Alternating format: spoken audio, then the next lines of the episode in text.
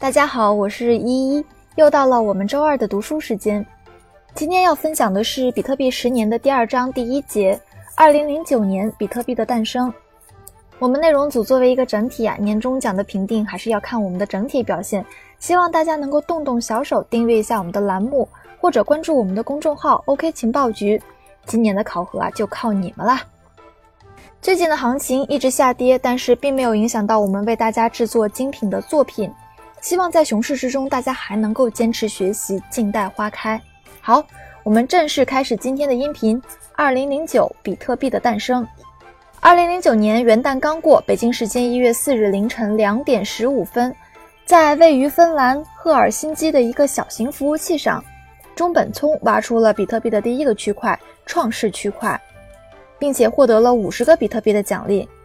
他在区块链上写上这样一句话：“The Times 3rd January 2009 Chancellor on break of second bailout for banks。”中文翻译就是啊，二零零九年的一月三日，英国财政大臣在第二次拯救银行的边缘。这是当天《泰晤士报》头版的标题。彼时呢，迫于金融危机的压力呀，英国的财政大臣达林已经不得不考虑第二次出手缓解银行危机。金融危机的影响还在继续，美国、欧盟、俄罗斯等国的经济并没有在新的一年之中啊出现任何的转机，而中本聪的这一举动就表达了对旧金融体系的嘲讽。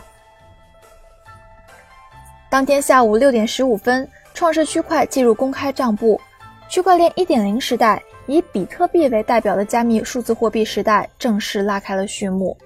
只不过这个时候，比特币还默默无闻地待在一个小圈子里。既没有被称作是数字黄金，人们也没有进入疯狂的炒作之中。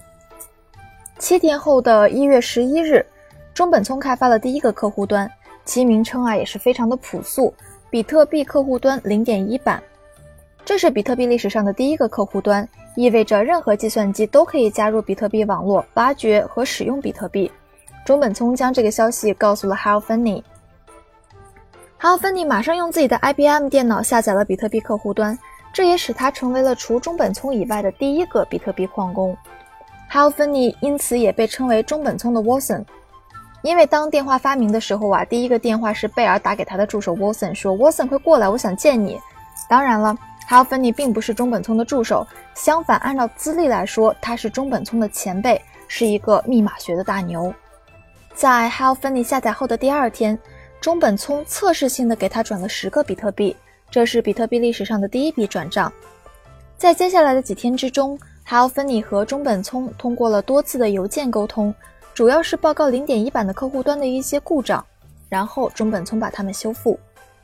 几天之后啊，比特币的客户端运行非常的稳定，因为没有竞争者的存在，它一天最多能挖出一百个比特币。在接下来的几个星期里，Hal Finney 开采了几千个比特币，但是由于运行这个客户端会使计算机非常烫。而且还有很大的噪音。不久之后，Hal Finney 就把它停止运行了。但是命运给 Hal Finney 开了一个巨大的玩笑。当年八月，他被确诊患了肌萎缩厕所硬化症，也就是霍金一样的渐冻人症。此后数年，他与疾病苦苦的搏斗，病情逐渐恶化，双手麻木，全身瘫痪。为了医药费，他卖出了一大半自己曾经挖出的比特币。然而，他对比特币的热爱一如当初，他一直在为比特币写代码，直到最后仅有眼球可以转动的 Hal Finney，甚至还通过眼球追踪器，一行又一行地打出可加密的比特币官方钱包的代码。与此同时，中本聪也在网络事件当中渐渐淡出，因此也有很多人怀疑 Hal Finney 其实就是中本聪本人。二零一四年八月，Hal Finney 告别人世，根据他的遗愿。家人将他的遗体送往 Alco 生命延续基金旗下的冰冻工厂低温储存。与比特币一样，人体冷冻技术一直是备受争议，许多人将它视作成一个骗局。因为人死了，真的还能再复生吗？Hal Finney 的妻子说，丈夫对于复活一事其实根本不抱奢望，但是在生命的最后一刻，他却把所有的信仰都给了这项科技。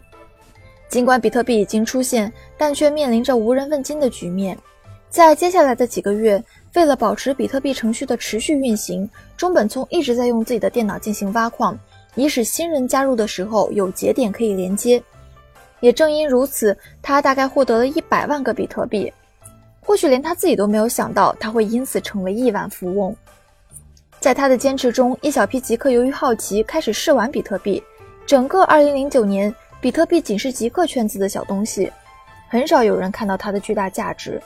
但是，比特币的星星之火已经开始点燃。这些早期的探索者们聚集在中本聪身边，逐渐形成了比特币社区。他们讨论着比特币的技术和未来。2009年10月5日。网站 New Liberty Standard 上线比特币对美元的兑换服务，并发布了首个比特币对美元的汇率。该汇率按照电脑挖矿耗费的电力算出，初始价格为一美元兑一千三百零九点三个比特币，约为零点零零零七六美元一个。这是比特币历史上第一次被正式赋予价格。在 New Liberty Standard 上线该服务七天之后。一个名为 Martin Malmy 的用户，在该平台以五点零二美元的价格，从另外一名 s e r i s 手里购买了五千零五十个比特币。按照当时的交易来计算，第一枚比特币的价格应该是零点零零零一美元，这成为第一笔法币兑换比特币的交易。此后，比特币社区的成员们还尝试了用挖出的比特币交易生活用品，但是也并没有得到多大多大的反响。二零零九年的比特币世界刚刚开始形成，很少有人能意识到它孕育着改变世界的巨大力量。哪怕是技术超群的极客们，也对比特币产生了一些误会。但是中本聪并没有做出任何的解释，直到几年之后啊，社区的开发者才意识到了它的深远意义。本节完，是不是感觉意犹未尽呢？那就赶快订阅追上我们的连载吧。周四的音频将是麦麦给大家做的科普，也是纯干货。熊市多学习，牛市才能多赚钱。我是依依，那么我们下期再见了，拜拜。